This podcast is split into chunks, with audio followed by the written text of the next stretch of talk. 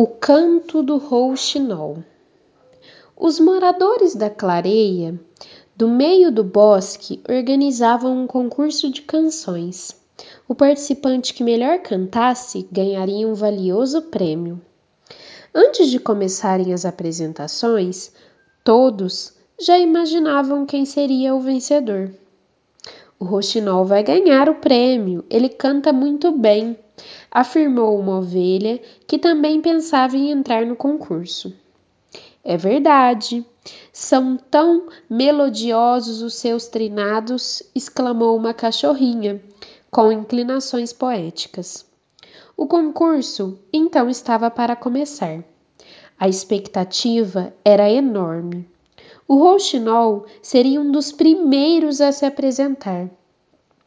Foi quando aproximou-se dos candidatos um servo, muito triste, pedindo: Por favor, Roxinol, eu lhe suplico, venha à minha casa. Meu filho está morrendo.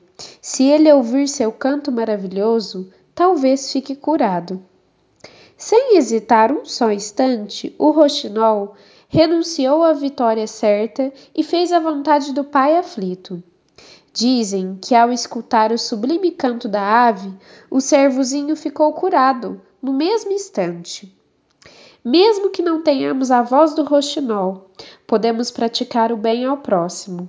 Com toda certeza, o prêmio será valioso e a ação nunca será esquecida.